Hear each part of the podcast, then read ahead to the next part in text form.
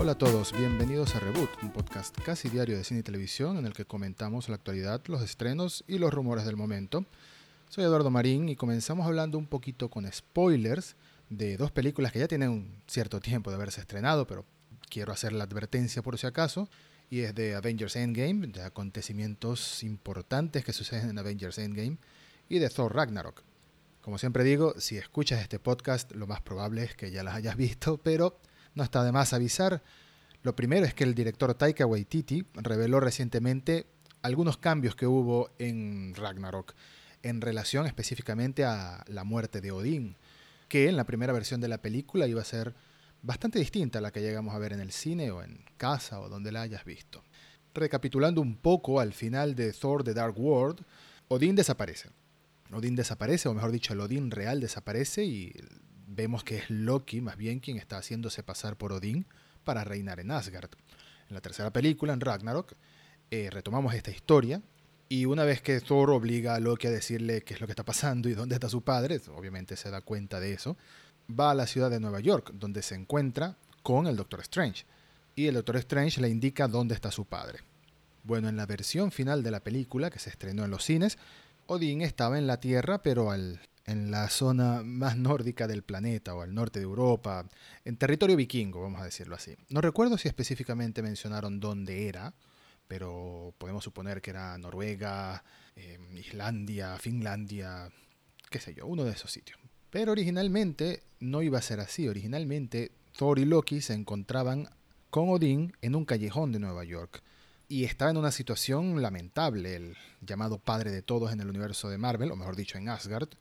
Si ves la escena, que por supuesto la enlazaré en las notas del episodio, la escena original de la muerte de Odín está en ese callejón, está como borracho, se sobreentiende que está durmiendo en las calles, quizás alcoholizado constantemente y divagando diciendo cualquier cantidad de locuras hasta que se encuentra a sus hijos y bueno, los reconoce y le cede el trono, por así decirlo, a Thor y luego aparece Hela. Y es Hela quien mata a Odín directamente y muere ahí entre en un callejón lleno de basura y tras los edificios en Nueva York. Bueno, según explicó Waititi, el director y guionista de la película, en las audiencias de prueba no estuvieron muy satisfechas con, esa escena. Y creo que es lógico. Estamos hablando de un personaje que es muy importante en la mitología de Thor en Marvel, más allá de que sea de la mitología nórdica real, del mundo real, que es sinónimo de sabiduría, de fortaleza. No era digno, nunca mejor dicho, pero no estamos hablando del martillo de Thor, no era digno que el personaje se despidiera así de las películas del universo Marvel como tal. Por lo que los productores aprovecharon esa razón en específico de darle una salida más digna al personaje y además que necesitaban sacar a Thor y a Loki de Nueva York como para plantar las bases de dónde sería que se ubicaría el nuevo Asgard, ya marcando camino hacia lo que veríamos en Avengers Endgame, recordando que al final de Ragnarok la nave de sobrevivientes de Asgard se encuentra con la nave de Thanos y luego van a la Tierra, los poquitos que quedan porque si de por sí deben haber muerto muchos en el enfrentamiento con Hela en Asgard, pues en el encuentro con Thanos deben haber muerto muchos más. Posiblemente la mitad exactamente, si conocemos bien cómo actúa Thanos y su balance. Entonces, por ese motivo, los llevaron a esta zona nórdica, a esta zona abierta y hermosa, como para que Odín se despidiera de sus dos hijos con algún comentario sabio, alguna reflexión, y dejando claro que él quisiera que ahí se ubique la nueva versión de Asgard.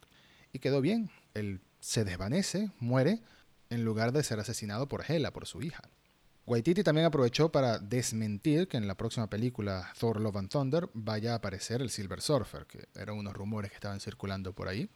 Y lamentablemente dijo que no, que no será así. Así que tendremos que esperar más aún para ver cuándo vemos a personajes del universo de los Cuatro Fantásticos, eh, esos que compró Disney cuando adquirió Fox, aparecer en el universo cinematográfico de Marvel.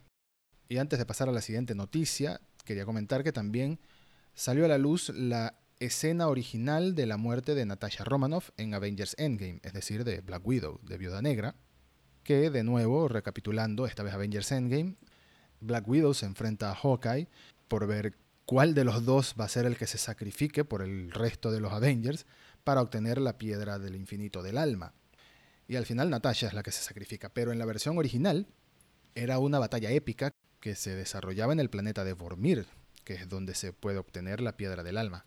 Thanos, según la escena eliminada, Thanos se entera de que ellos van a buscar la piedra del infinito, por lo cual envía a su ejército e incluso aparece él mismo para enfrentarse contra Black Widow y Hawkeye.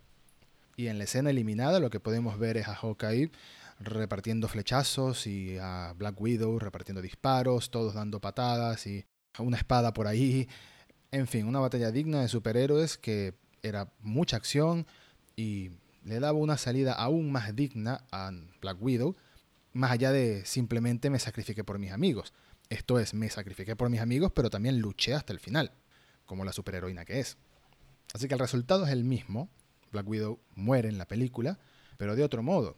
En la versión final de Avengers Endgame, lo que hay es una especie de conversación incómoda y muy triste y dolorosa en la que Black Widow y Hawkeye se dan cuenta de que alguno de los dos va a morir.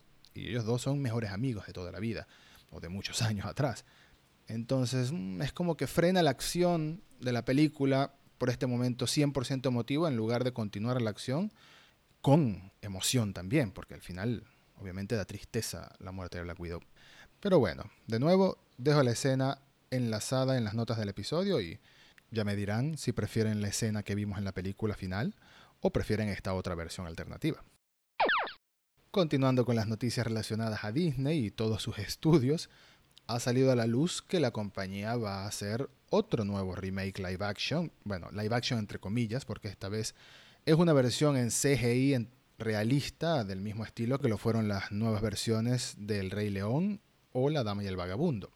Esta vez la nueva víctima, perdón, el nuevo remake live action CGI de Disney es de la película de Robin Hood, uno de los clásicos de Disney que se estrenó en 1973, es decir, hace casi 50 años, y en la que todos los personajes eran animales antropomórficos, es decir, animales actúan como humanos o que hablan, caminan, se visten, etc. Es bastante probable que la hayan visto o que recuerden la película. Robin Hood era un zorro que robaba a los ricos para dar a los pobres. La señorita Marianne o Lady Marian también era de la misma especie, zorros rojos específicamente. El pequeño John era un oso en la película, el sheriff de Nottingham era un lobo y el rey de Inglaterra, el rey Ricardo I de Inglaterra, era un león. La película original fue escrita y dirigida por Wolfgang Reitermann, que es uno de los animadores más legendarios de Disney, que participó como productor, director o animador o director de animación en muchos otros clásicos como Fantasia o Fantasía, Dumbo, Alicia en el País de las Maravillas, Peter Pan y incontables otras películas de Disney. Ahora, la nueva versión será dirigida por Carlos López Estrada, que es el director de la película Blind Spotting, y llegará en exclusiva a Disney Plus. Es decir, si en un episodio anterior nos quejábamos de la cantidad de contenido limitado que tiene Disney Plus por ahora, recordamos que Disney está trabajando en ello. Anteriormente, de hecho, la película de La Dama y el Vagabundo, también de este estilo CGI realista, fue creada para debutar en exclusiva en Disney Plus. Y la película de Robin Hood repetirá la tendencia.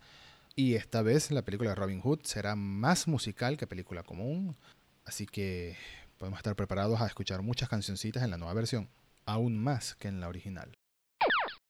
En este episodio pensé en estrenar algo que llamaremos la ronda flash del podcast Reboot, que será una sección en la que comentaremos rápidamente noticias muy breves pero que vale la pena mencionar. Mi idea es no pasar más de un minuto por noticia para poder hacer una especie de bombardeo rápido de algunas noticias relevantes que no den para hablar mucho más tampoco. Y comenzamos hablando en esta primera ronda flash de que Martin Scorsese, el director Martin Scorsese, quiere más dinero de Netflix o de Apple o del que esté dispuesto a dárselo.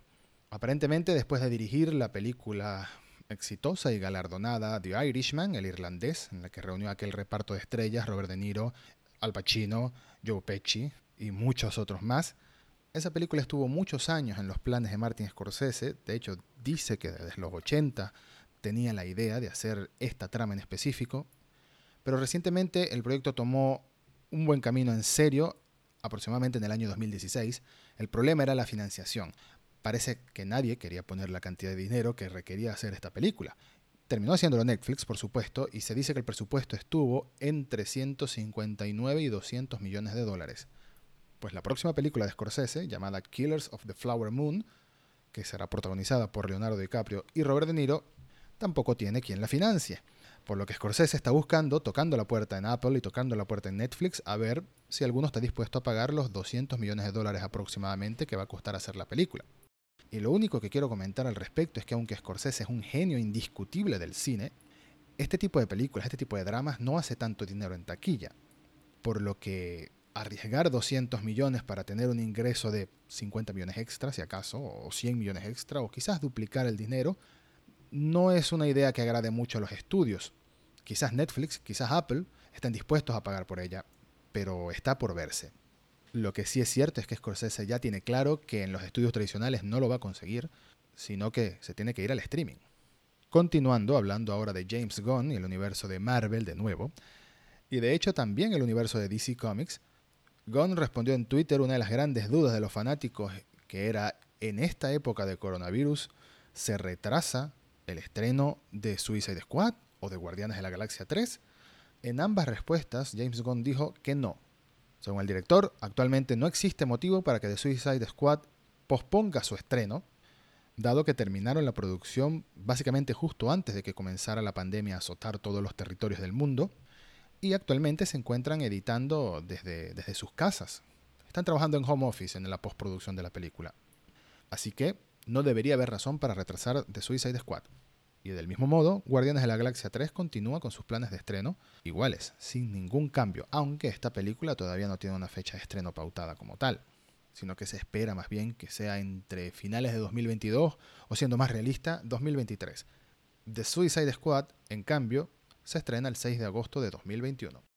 Y por último, dejo en las notas del episodio la primera imagen oficial de Dune, la nueva película de Dune, que adaptará el clásico de la ciencia ficción escrito por Frank Herbert y que se supone que llegará en diciembre de este mismo año, coronavirus mediante.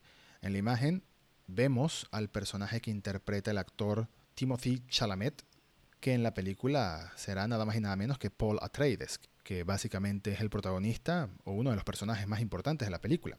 En la imagen se puede ver a Paul en su planeta natal, Caladan, justo antes de embarcarse al planeta Arrakis, mejor conocido como Dune. Esto según información oficial que acompaña la imagen. Recordemos que la nueva película de Dune es dirigida por Denis Villeneuve, que es nada más y nada menos que el responsable de haber dirigido películas como Arrival, una excelente película de ciencia ficción, y la secuela de Blade Runner, es decir, Blade Runner 2049. Acompañando esta imagen se reveló que esta misma semana se estrena el primer tráiler de la película. Así que lo esperamos con ansias y en su momento lo comentaremos aquí en el podcast. Como siempre, muchas gracias por escuchar y hasta el próximo episodio de Reboot.